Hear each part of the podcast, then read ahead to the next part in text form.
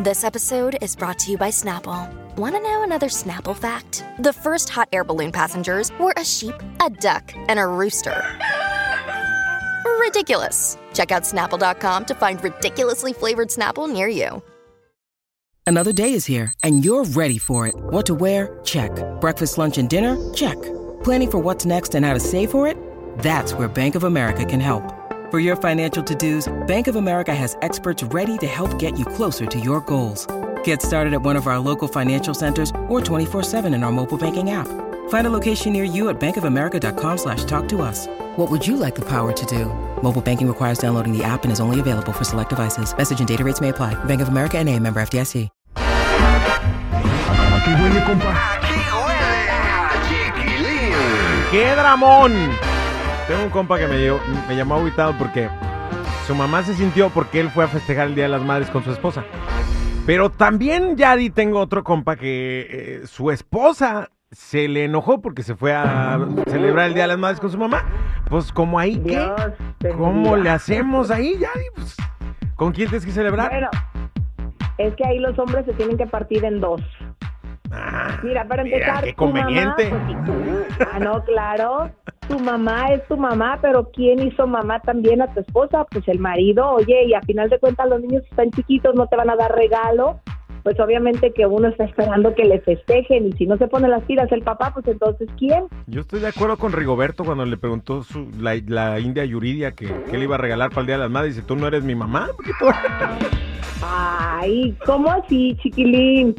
Pero te dio tus hijos. A ver, entonces el día del padre Bueno, no entonces que, renieguen, ¿eh? entonces que le diga a los niños a ver qué le van a regalar.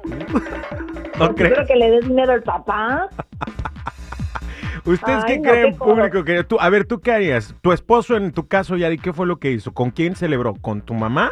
¿Con su mamá? ¿O contigo? Bueno, en mi caso, mi suegra está de vacaciones ahorita aquí. Y bueno, pues él sí celebró con su mamá y conmigo. También me llevó mi regalito. O sea, inteligente el muchacho. A ver, pero en el caso de que no se lleven la mamá y la suegra, digo, y la esposa, como Ah, no, yo que... entiendo que tiene que ir a festejar a su mamá. Ahí sí sería muy egoísta de mi parte, pero también me tiene que festejar a mí. Que es- por eso está muy conveniente el que tengamos el 10 de mayo y el segundo domingo del, del Eh, mes de mayo, ¿no? exacto, Al 10 de mayo claro. celebrar con la mamá y el segundo domingo del mes con la esposa. Muy bien.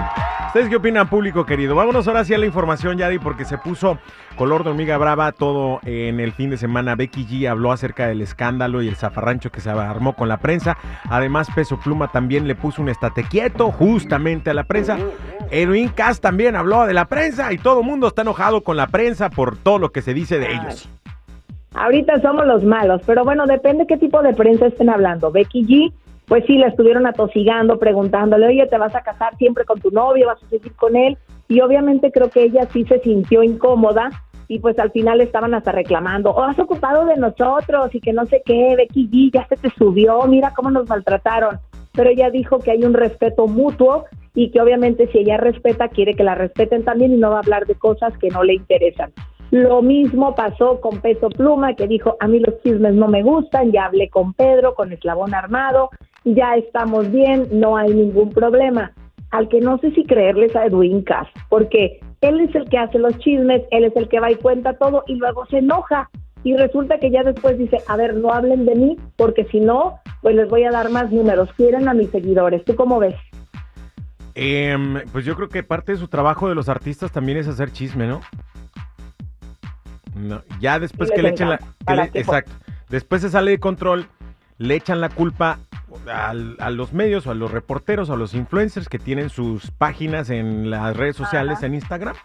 Y ya, o sea, como Poncio Pilato, se lavan las manos, ¿no? Pero yo creo que cuando eres famoso tienes que aguantar vara. Y tienes que... Y tienes que, ahora sí que en cierta forma permitir que la gente hable de ti, pues al final es parte de tu chamba también, ¿no? Pero como dijo Chalino, A mí a los chismes me tienen y no me importa. ay, ¿por qué la música? Oye. Qué triste. A Edwin, Cass, a Edwin Cass no le gusta que hablen de él, pero luego se pone a salir en calzones y le están criticando todo lo que Dios le dio. Que casi no le dio nada. ¿eh?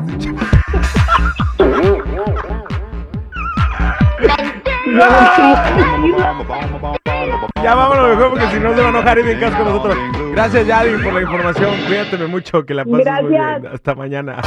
redes sociales, Instagram, Firmes de la Chula, Yadira Rentería Oficial. Gracias. Ay, qué rico huele.